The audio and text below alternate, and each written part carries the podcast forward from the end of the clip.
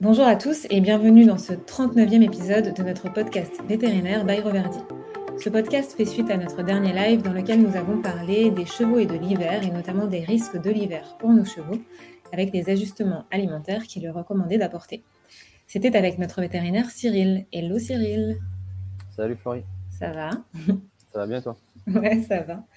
Euh, est-ce que tu pourrais du coup, alors on a été, euh, on est rentré assez dans le détail dans le live. Je me permets aussi de rappeler qu'on a euh, d'autres, déjà des podcasts pardon sur sur cette thématique. Si je ne dis pas de bêtises, ça doit être le numéro 17 et le 31. Donc peut-être que dans celui-ci, on va essayer d'être assez synthétique et de, de, rappeler un petit peu les points clés, les points de vigilance pour la période hivernale pour nos chevaux en fonction de, bah de comment l'organisme du cheval va réagir et quels vont être. voilà, si tu peux rappeler un peu toi tes, euh, pas tes, red flags, mais ouais, les, points de vigilance pour, pour la période, pardon, hivernale. Oui, bien sûr. Bon, on va se focaliser euh, du coup sur euh, essentiellement sur les mesures nutritionnelles. Hein. On va, on va peut-être laisser de côté tout ce qui concerne les conditions de logement, l'environnement, etc. On a parlé des abris, on a parlé de, de l'exercice en extérieur avec des paddocks euh, voilà, euh, praticables, etc. Mais à ce moment-là, on, va plutôt se focaliser sur la nutrition. Donc la, base, comme d'habitude, et encore plus l'hiver, c'est vraiment le fourrage, la fibre. Alors pour plusieurs choses. Pour la thermorégulation, ça c'est clair, hein, on l'a dit, euh, les fibres, la fermentation des fibres par les bactéries donc de la flore intestinale du cheval vont, va produire de la chaleur et cette chaleur en fait va permettre de et va contribuer à, à maintenir une bonne température, une température corporelle satisfaisante ça, c'est un point qui est très intéressant en hiver, bien sûr, où le cheval peut, sortir de, sa zone de confort, on va dire. Ouais, donc on peut dire que le, enfin pardon, je, te coupe, mais que le, cheval en mangeant des fibres et en digérant ces fibres va être son propre chauffage.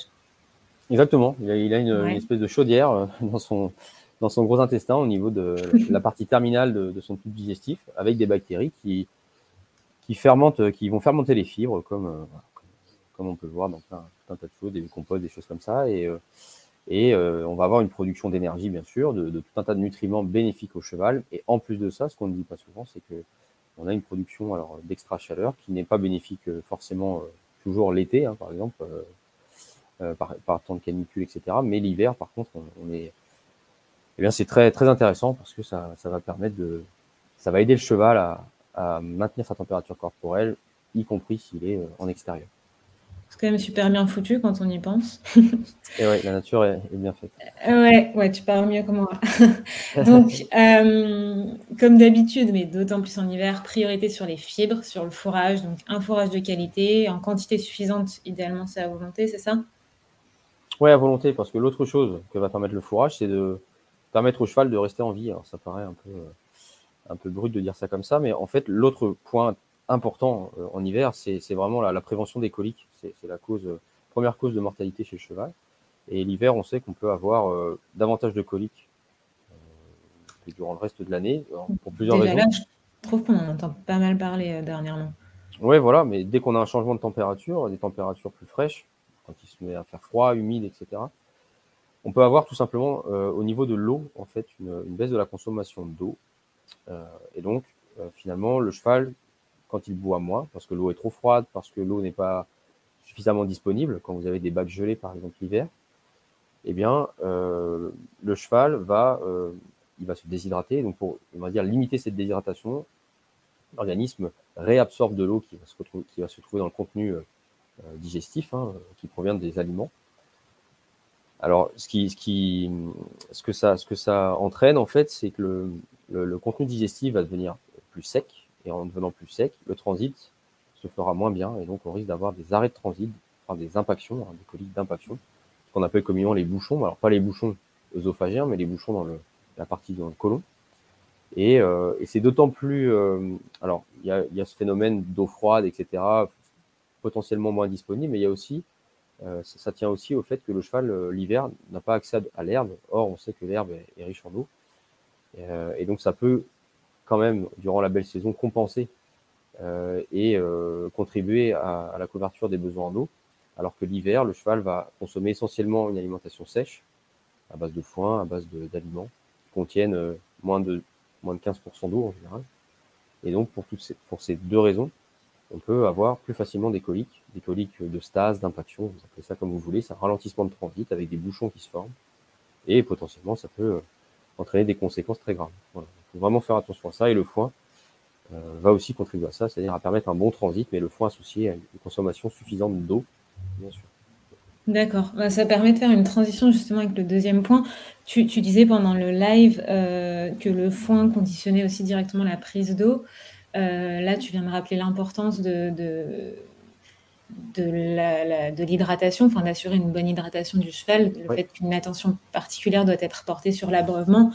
Euh, est-ce que tu as, donc pour éviter notamment les, de graves troubles comme les coliques, les bouches œsophagiens et puis aussi les coups de sang, j'imagine oui. Euh, est-ce que du coup, tu peux euh, rappeler un peu les bonnes pratiques et tout, comment faire pour mettre toutes les chances de notre côté pour assurer une bonne hydratation à, son cheval?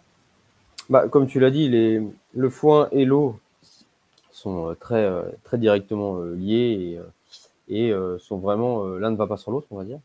Un cheval qui boit bien ingérera en général davantage de foin qu'un cheval qui, boit mal. Et inversement, un cheval qui mange beaucoup de foin va boire davantage ça c'est démontré. On peut rajouter le sel, euh, donc la pierre à sel, le sel rajouté, qui va aussi euh, intervenir là-dedans en finalement favorisant la prise d'eau, donc euh, indirectement la consommation de foin. Sachant que ça c'est pareil, j'en ai pas parlé, mais on a dans les foins, on a aussi du sodium, et en fonction des foins, on a des foins qui peuvent être plus ou moins riches en sodium, et ça, ça peut aussi être un point à, explorer, on va dire, en hiver, la teneur en sodium des foins, etc., pour favoriser une bonne appétence et puis un bon abreuvement. Euh, donc, donc, voilà, donc ça euh, c'est vraiment très important. Donc bien sûr, on met à disposition du foin, on met à disposition de l'eau. Mais quand je dis mettre à disposition de l'eau, alors c'est pas seulement dans un bac dehors, parce qu'effectivement quand il y a de la glace, alors on peut toujours aller enlever la glace, etc. Mais l'eau restera très froide. Idéalement, c'est de mettre de l'eau sous abri. Euh, alors de l'eau tiède, quand on sait très bien que c'est très compliqué hein, de t'assurer un abreuvement avec de l'eau tiède toute la journée, mais au moins une fois ou deux par jour, si on peut ajouter un seau d'eau un seau d'eau chaude dans le bac à eau pour euh, augmenter la température euh, moyenne du bac, ça peut, être, ça peut être intéressant. Voilà, donc ça c'est important. On le rappelle, alors bien sûr, c'est l'idéal, euh, et après il faut faire aussi en fonction de ce qui est possible dans la vraie vie, si je peux parler comme ça. Mais un cheval va préférer de l'eau aux alentours d'une vingtaine de degrés, c'est ça? Oui, en général, c'est bien compte que... Oui, exactement. Une eau tempérée, effectivement, il existe des études qui montrent effectivement les chevaux préfèrent de l'eau autour d'une vingtaine de degrés, je crois. Ok. Euh, je me permets aussi, je crois qu'on n'en a pas, euh, pas spécifiquement parlé pendant le live, mais on, dit aussi souvent euh, pendant nos, différents, pardon, pendant nos différentes interventions, que le cheval va, si je parle très simplement, avoir un petit peu la flemme de passer trop de temps à boire, et du coup qu'il est important, enfin de manière générale, il va préférer boire dans un, grand volume d'eau, un seau ou un bac à eau, plutôt que dans des petites abreuvoirs automatiques dans lesquels en plus le débit sera pas forcément suffisant. Enfin, en gros, il va pas forcément passer énormément de temps par jour à boire. Si le débit de l'abreuvoir n'est pas suffisant, il risque de pas suffisamment boire à cause de ça. Il faut qu'il puisse boire assez vite. C'est, tu vas mieux en parler que moi, mais en gros, c'est un petit peu ça, non? Bah effectivement. Alors après, c'est assez variable ça d'un cheval à l'autre, mais les, les, pareil, les études montrent que en moyenne, un cheval passe 10 minutes par jour à boire. Alors 10 minutes, ça paraît pas beaucoup sur une journée, mais si vous regardez quand même euh, en 10 minutes, le cheval a le temps de boire quand même quelques, quelques litres. Euh, par contre, effectivement. Il faut qu'il puisse en boire au moins 25, quoi, c'est pour donner un ordre d'idée. Alors, oui, s'il mange une alimentation complètement sèche, 25, voire davantage. Un cheval à l'effort, ça peut être 40 litres, 50 litres, euh, voire 60 litres. Donc, mm. là, il est clair qu'à un moment donné, il est important que bah, l'eau, que l'abreuvement soit, enfin, que le système d'abreuvement soit adéquat, c'est-à-dire que le débit, effectivement, comme tu l'as dit, soit suffisant, ou que le volume d'eau à disposition soit suffisant, qu'il y qu'il y ait assez d'eau, parce que si je fais un petit seau d'eau de 15 litres pour la journée, ça n'ira pas. Et euh, de la même manière, si je fais un abreuvoir automatique euh, qui débite 2 euh, litres ou 3 litres d'eau à la minute, c'est 6-8 litres à la minute, non l'idéal Oui, alors effectivement, en pratique, quand on fait les, vérifications, alors ça va dépendre des chevaux. Hein. Les chevaux de sport, on a quand même ou les chevaux qui travaillent normalement, on a, des besoins qui sont quand même inférieurs aux chevaux de course, par exemple, en plein, plein, en plein entraînement. Mais oui, on aime bien être entre 6 et 10 litres minutes. Alors, faut pas être trop, trop bas, bien sûr, on, comprend pourquoi, mais trop haut, c'est pas mieux non plus. On a quelquefois des abreuvoirs à 20 litres par minute. Alors là, c'est énorme, hein. même euh, un peu plus. mais ben, le problème, c'est que ça peut faire peur aux chevaux, en fait. Quand bah ils appuient sur les pipettes, ils se retrouvent surpris et, et finalement, c'est pas mieux. Ouais, 20 litres, c'est des potes. Hein. Ouais, c'est vraiment énorme. et, mais vraiment, hein, quelquefois, mais c'est même plus, parce que le seau est rempli en moins d'une minute. Ok. voilà. Mais non, non, ce qu'il faut effectivement, ce qui a été démontré, c'est que plus le seau, plus le récipient sera volumineux, profond, surtout profond en fait, mieux le cheval va boire. Et après, il y, a une question de température, mais c'est un petit peu comme nous avec le grand verre d'eau et la paille. Quoi. Euh, vous avez la paille, la bouteille et le grand verre d'eau. Il est clair que c'est plus facile de boire avec, euh, euh, un, verre qu'avec une pierre, avec, avec une paille. Quoi. Quand on a fait, quand on a couru pendant une heure, bon, si on doit boire dans une paille, franchement, au bout d'un moment, je pense que ça nous fatigue. On va surtout moins boire que si on, avait direct, on pouvait directement boire directement au verre. C'est clair. Là, c'est un peu pareil. Donc, il faut faire en sorte de d'avoir le système d'abreuvement adéquat. Et ça, euh, après, il existe aussi hein, des, des, systèmes à boules, etc. Alors, il faut juste habituer les chevaux. Il euh, faut habituer les chevaux, mais ça peut être intéressant pour éviter d'avoir de l'eau qui gèle, etc. Alors, ça ne changera rien à l'eau, à la température de l'eau. Par contre, c'est déjà, ça permet d'assurer que l'eau ne sera pas gelée, même quand, bah, voilà, quand, le cheval est euh, au champ ou au paddock. Voilà, ça c'est parce que c'est une cause directe hein, de colique et de, et, de finalement le cheval peut mourir. Hein, donc c'est là, c'est on, parle vraiment de fonction vitale et euh, on, se doit de, de, subvenir à ces besoins-là, enfin en tout cas d'apporter ce qu'il faut pour que le cheval puisse subvenir à ces besoins-là. Et donc là, c'est vraiment pas, euh, c'est pas du détail, hein. ça, relève de la base. Ok. Comment on s'assure que son cheval euh, s'hydrate suffisamment? Comment on peut savoir? Bah alors, il y, a plusieurs moyens directs ou indirects. Hein. Il y a le, on a parlé du pli de peau, ça, ça peut être un moyen intéressant. L'aspect des crottins aussi est toujours à... Tu peux rappeler juste le pli de peau euh, Ouais, bah on prend un pli de peau au niveau de... Ouais, voilà, on, pince la peau au niveau de l'encolure ou de la pointe de l'épaule, on va tirer la peau et on va compter en combien de temps cette, euh, cette peau se remet en place. Donc on, compte 0, 1, 2. Et donc, quand un cheval est bien hydraté, théoriquement, quand, quand on a fini de prononcer 0, la peau est revenue euh, dans sa position. Donc ça signifie qu'elle est bien élastique, donc bien hydratée, etc. Alors c'est un signe qui est quand même pas euh, des plus spécifiques, hein, des, des plus précis. Mm. mais ça reste une indication, tout comme euh, l'aspect des crottins. Les crottins secs, petits, avec euh, les petites billes euh, qui se détachent, c'est aussi une indication bah, finalement de déshydratation potentiellement. On peut regarder les muqueuses aussi, mais là c'est plus le vétérinaire qui le fera, mais on peut regarder les muqueuses, on peut, on peut regarder le temps de, recoloration, etc. au niveau des gencives, par exemple, en pressant sur la gencive. De la même manière, on va compter en combien de temps la, la gencive se recolore. Donc en pressant, on chasse le sang de la gencive, et puis on compte 0, 1, 2 de la même manière, et on regarde en combien de temps la gencive se recolore, donc ça signe une bonne perfusion sanguine des tissus. Donc voilà, par exemple. Et il y a le flanc aussi. Ouais, c'est ce que j'allais dire, tu avais parlé de ça. Ouais, l'hiver, le, niveau de remplissage des flancs, moi, c'est toujours un indicateur important pour moi. Surtout quand on va voir les, par exemple, des poulains qui sont en lot dans les prés, on peut pas. Techniquement, c'est toujours compliqué de les regarder tous un par un, puisqu'ils sont tous en, voilà, ils sont en groupe, on les prend pas un par un, euh, etc. Mais visuellement, assez rapidement, eh bien, on peut voir si euh, tous les flancs sont, sont bien, bien remplis, on va dire, si, euh, si on n'a pas une dépression entre la dernière côte et la pointe de la hanche. Parce que dans ce cas-là, ça veut dire que finalement, les, intestins qui sont bah, qui remplissent l'abdomen, hein, la cavité abdominale, sont potentiellement ne sont pas assez remplis. Et donc, qu'est-ce qu'on a dans les intestins? Majoritairement, on a des fibres et de l'eau. Donc, ça peut signer aussi un défaut d'ingestion de foin, mais surtout de prise d'eau donc, euh, et de voir de réabsorption d'eau parce que le cheval n'est pas bien hydraté. Ça se verra aussi avec les crottins. Donc, on, met, on, va, on va confronter tous ces indicateurs-là, on, va les, on va les relever, et puis on, se dit, tiens, voilà, on, va regarder. Et, donc, quand on a un doute, euh, on va chercher un seau d'eau tiède, on propose à son cheval, au cas où on met du sel dans sa ration, là, pour le coup, on va, on va pas se dire, tiens, on a la pierre à sel, c'est bon. Là, on va mettre du sel carrément sur la, dans la ration, on lui propose mhm. le seau d'eau tiède, et puis on voit, ce qui, on voit ce qui se passe. Tu as parlé peut-être d'électrolytes aussi? Ou des électrolytes, effectivement, qui, contiennent, qui contiennent du sodium, des chlorures, etc. Tout un, différents, euh, différents électrolytes, effectivement, qui vont faire le même travail. Euh, et donc là, on, va un peu forcer les choses pour l'inciter à boire davantage. Et euh, on peut saler le foin aussi, on peut faire. c'est vraiment, vraiment important. Tu as parlé aussi d'une chose super intéressante pendant le live de faire des, des infusions de foin. Non, c'est pas comme ça qu'on ah, appelle ça, si? Si, si, c'est des infusions de foin, des tisanes de foin, on appelle ça. Des tisanes de foin. Non, ouais. Les, les... Alors ça, c'est plus euh, à la base, hein, c'est plus, euh, c'est vrai, c'est un peu d'un autre temps. Mais euh, moi, quand j'étais plus petit, je l'ai vu plusieurs fois. Et surtout après les poulinages pour les, pour les juments. Alors, souvent, c'est pendant la période, ça peut être pendant l'hiver, hein, et puisque c'est un gros effort, elles sont éprouvées, elles peuvent transpirer, etc.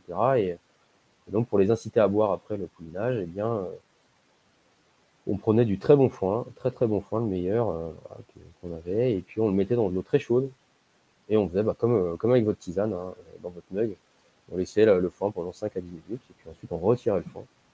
Et on présentait ce, cette eau qu'on pouvait saler aussi. Et on présentait cette eau à la jument pour qu'elle puisse boire ces, 10 litres d'eau. Euh, finalement, euh, pour, euh, souvent ça se, fait, ça se produit la nuit. Et voilà, au même titre qu'on fait boire le colostrum au poulain avant d'aller se coucher, de se recoucher, bah là on fait boire aussi la jument et puis on se dit, voilà, on lui met du foin, on lui met un petit truc et puis une tisane et puis on retourne se coucher. Petite pisse mémé avant d'aller se coucher. voilà, non mais c'est vraiment, c'est important. Bon après c'est vrai que c'est plus anecdotique parce que c'est vrai qu'aujourd'hui, moi je le vois jamais. Je le vois jamais.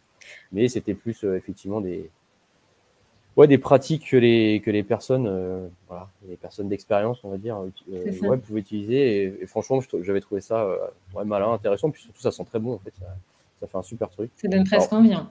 Ouais. tu me racontes. Moi, j'imagine la, grosse, la grosse, grosse tasse avec un énorme sachet du foin de bain que tu fais tremper comme une ouais, tisane géante.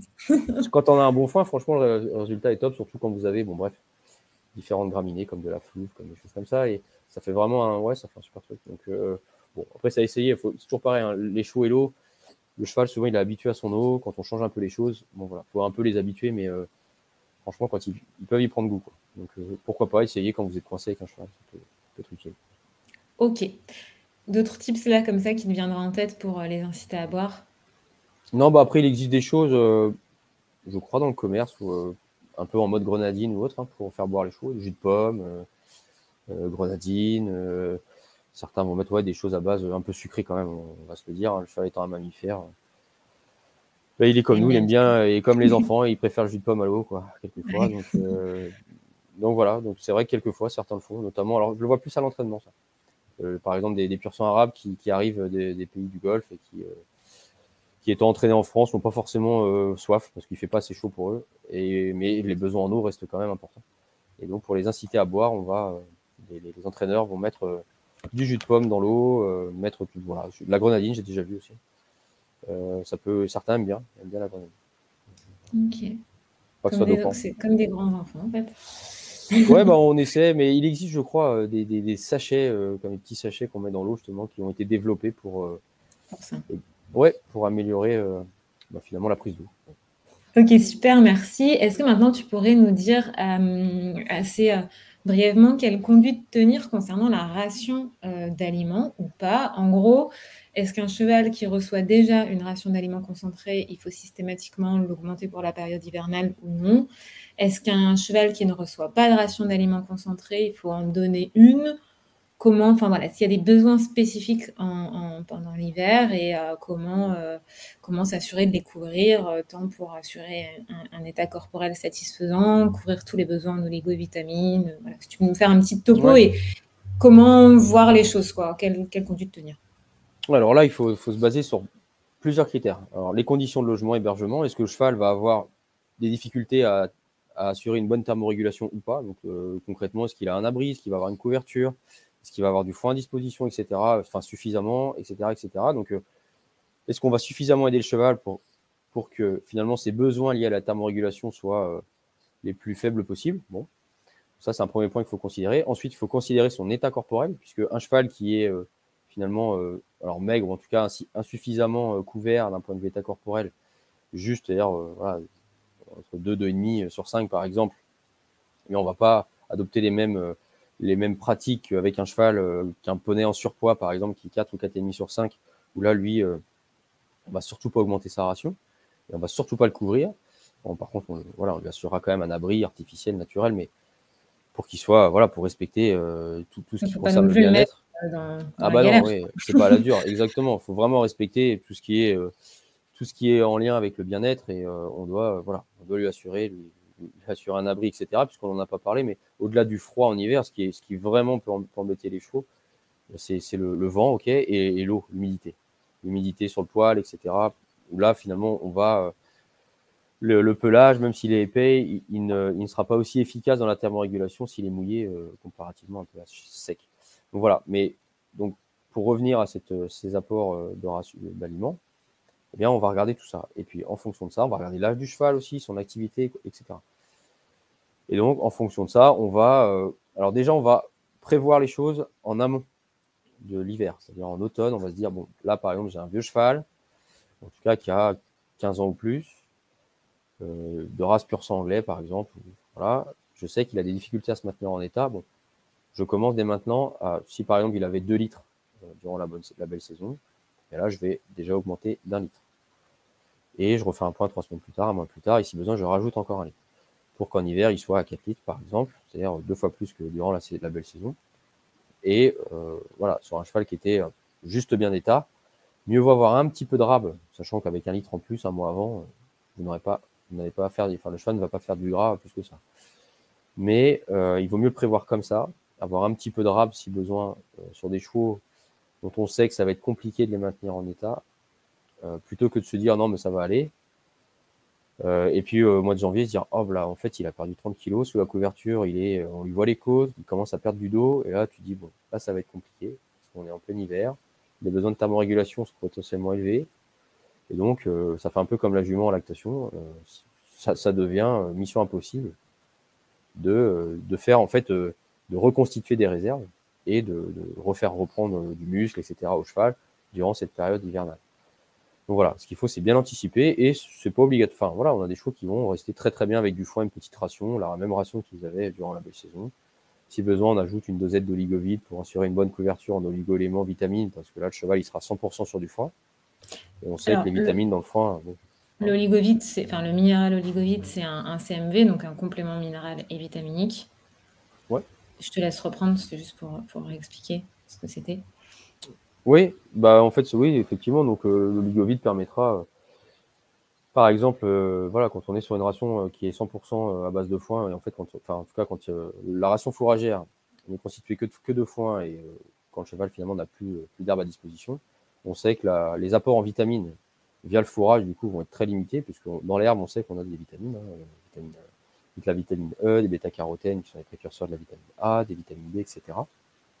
Et quand on est euh, voilà, sur une ration 100% euh, à base de foin, euh, moi personnellement, je ne compte plus, on ne compte plus sur ces apports-là, puisqu'on sait que les, teneurs diminuent bah, de manière assez importante durant la phase de, de, stockage du foin, etc.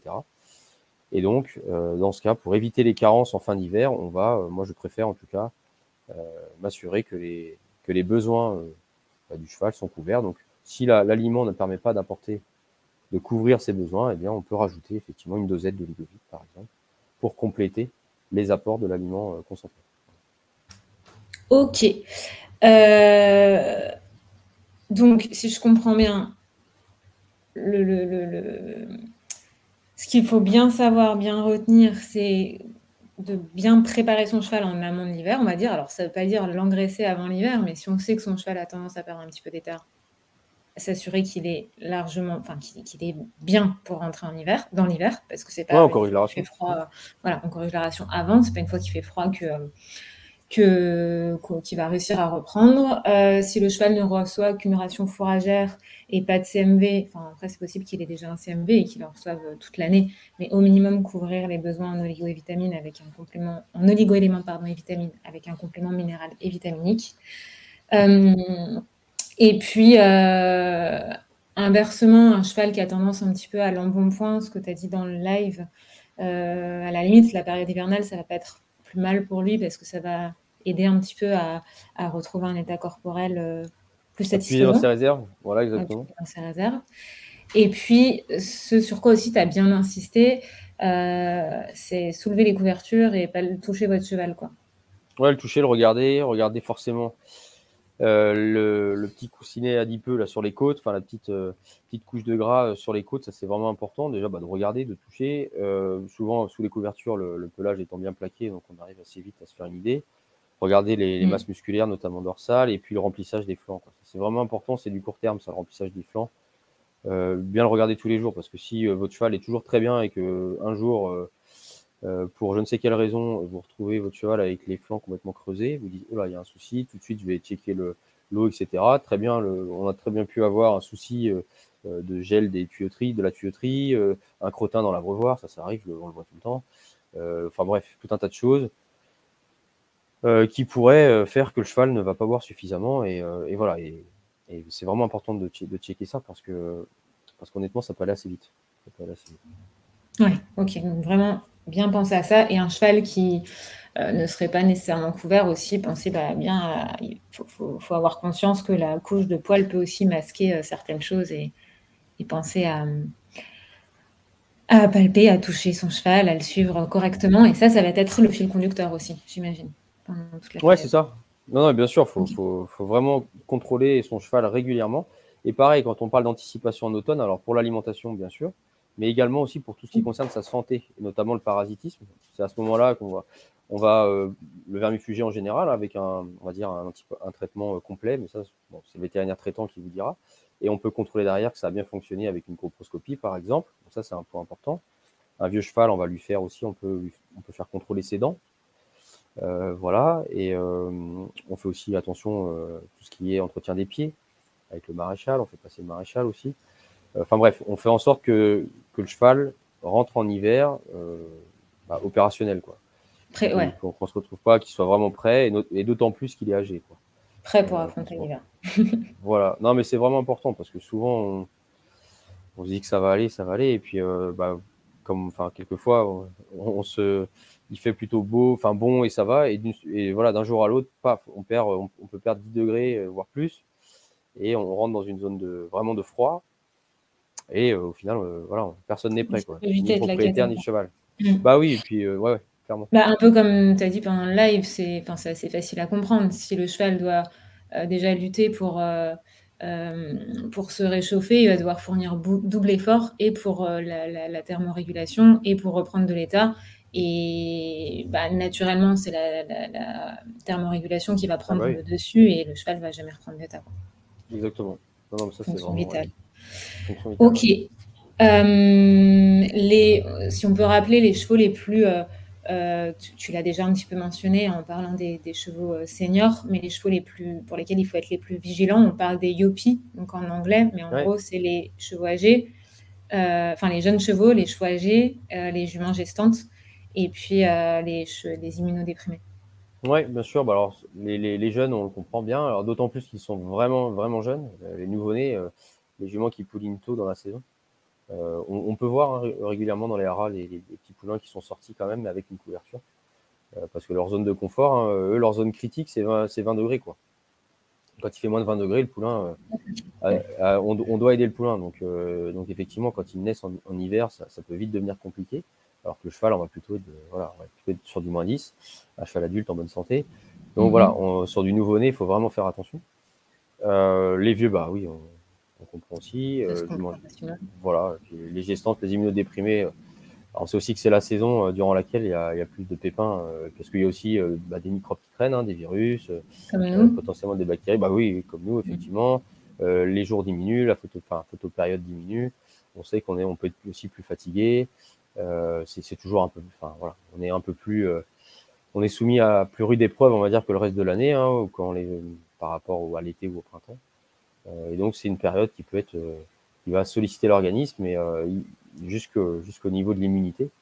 Donc là, on peut aussi avoir, on en a parlé dans le live, hein, on peut on peut, stimuler cette immunité potentiellement. Bien sûr, on va la soutenir avec des apports suffisants en nutriments, donc oligo, vitamines, énergie, tout ça. Et ensuite, on peut on peut stimuler cette immunité pour la rendre un peu plus, un peu plus alerte, un peu plus, pour la préparer aussi, hein, à rencontrer des virus et cetera. On a le supplément immune chez nous, heu, qui contient des bêta-glucanes et qui le fait très bien. Les on a et il y a enfin, il existe énormément d'études sur ce sur ces sur ces va dire, sur cet ingrédient, que sont les enfin, voilà, le bêta-glucane et heu, qui, heu, qui fonctionne très bien pour stimuler l'immunité. Ouais, comme tu disais, je trouve que c'était assez bien imagé, c'est comme une petite clé, les bêta-glucanes, qui Ouais. va permettre d'activer, heu, le le système immunitaire, enfin C'est ça, de en microbiologie, à l'école, c'est ce qu'on nous explique, en fait, il y a des serrures, heu, sur les à la surface des cellules immunitaires non spécifiques, hein, les gardiens, les 1ers gardiens, les la 1re ligne. Et on a, heu, voilà, on a on a tout un tas de alors ce qu'on appelle des antigènes, hein, des des fragments de de microbes, des fragments de virus, des des des protéines, des choses comme ça, qui vont qui peuvent venir s'insérer dans ces alors ce sont, des récepteurs, en fait, hein, mais dans ces serrures quand on image et qui vont déclencher, heu, une production de ce qu'on appelle des médiateurs, hein, c'est des molécules, des molécules d'alerte qui vont être produites par ces cellules, de 1re ligne et qui vont activer les autres cellules. Voilà, donc heu, ça permet de de remettre en circulation certaines cellules qui étaient stockées, qu'on appelle des, des, cellules immunitaires mémoire, par exemple, etc. Pour remettre un petit peu le système immunitaire en éveil et puis, surtout en alerte. Voilà. Et ça, ça marche vraiment très bien. Vraiment très bien. Ouais, ouais, franchement, il y a, il y a des, dizaines et des dizaines d'études sur, sur ce sujet qui sont d'ailleurs très intéressantes parce que les bêta-glucanes, on se rend compte que c'est intéressant, par exemple, quand vous avez un traitement antibiotique, ça va potentialiser l'action de l'antibiotique. Euh, voilà, il y a des études là-dessus.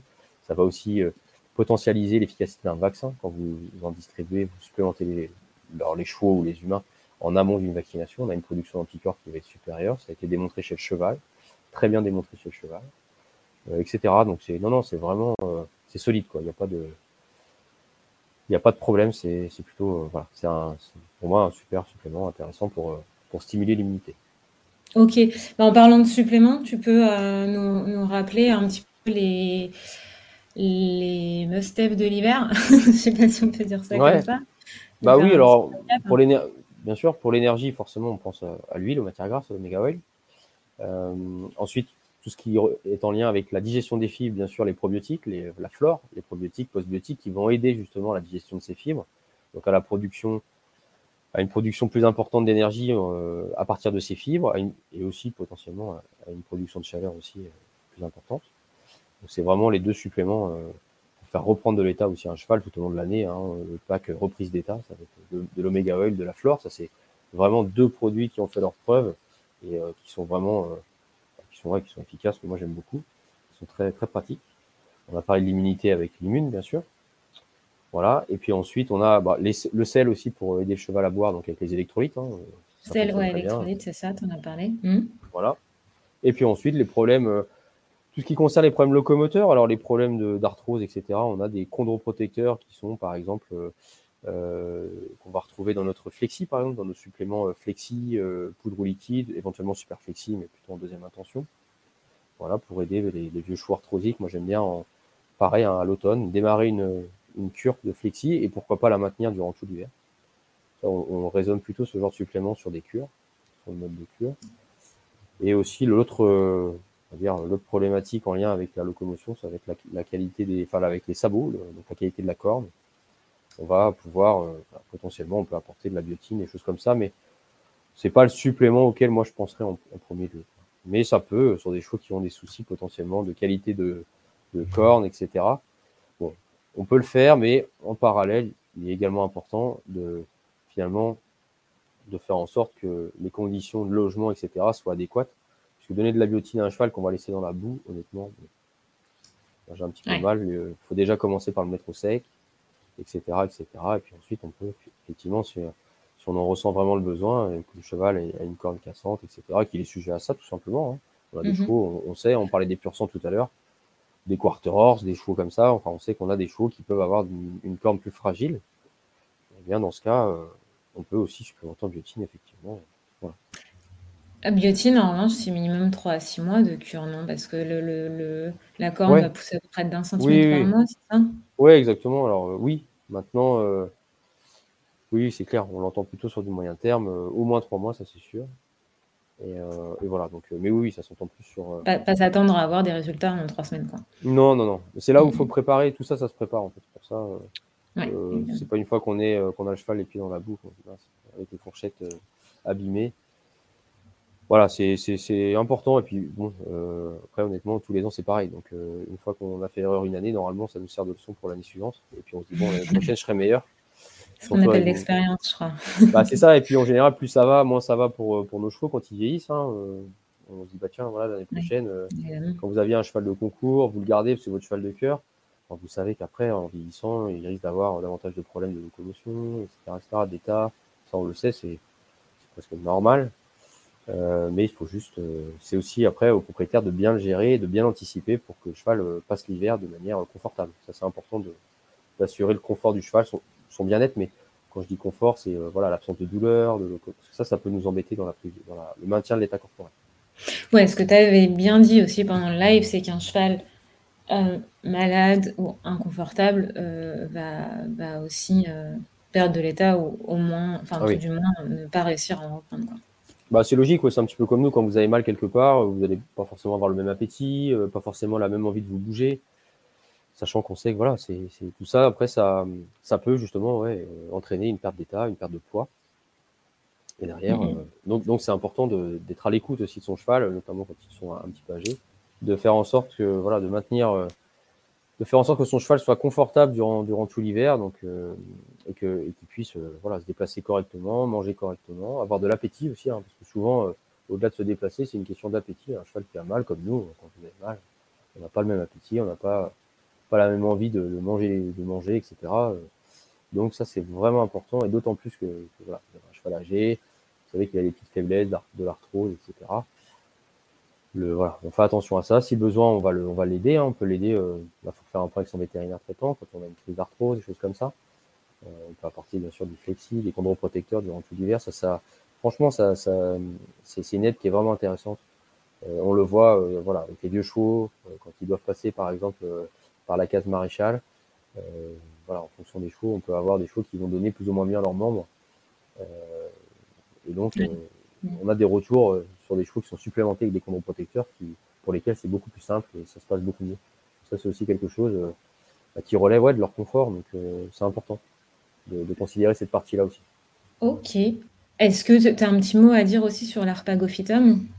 Ouais, alors l'arpagophytum, c'est bon, une plante, hein, une racine, euh, qui est intéressante parce qu'elle contient des, bah, des composés qui sont anti-inflammatoires, au même titre que, que, peuvent l'être certains médicaments. Alors, vais pas vous dire que, l'efficacité est la même, hein, pas du tout.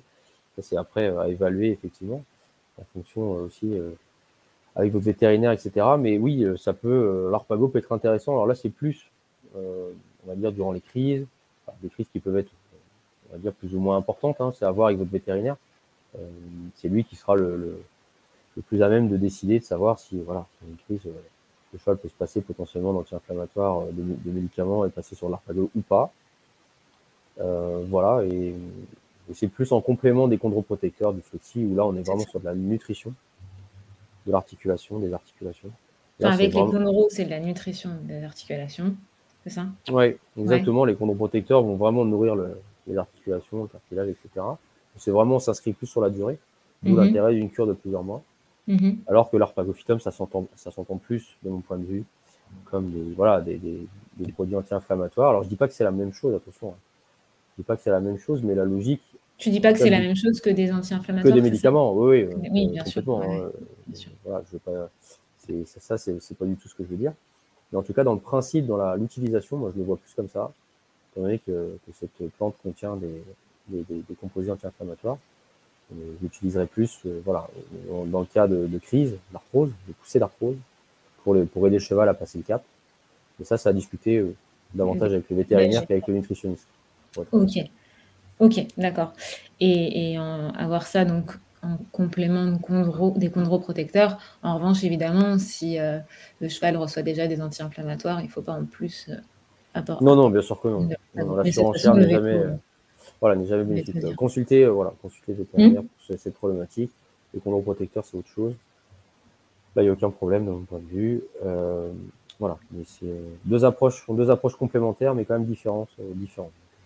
Ok, avant de finir, si je peux, euh, je suis désolée, c'est un petit peu décousu, mais si, si, je peux simplement te relancer sur la ration d'aliments. Euh, tu en as parlé tout à l'heure, mais de manière assez générale. Euh, on a parlé des aliments particulièrement bien pourvus en protéines et en protéines de qualité pendant le live. Dans quel cas renforcer les apports en protéines? Pourquoi? Enfin, si tu peux nous redire un petit mot là-dessus avant de terminer. Oui, bien sûr. Alors, concernant le choix de l'aliment, effectivement, on va. Euh, alors, il y a plusieurs choses.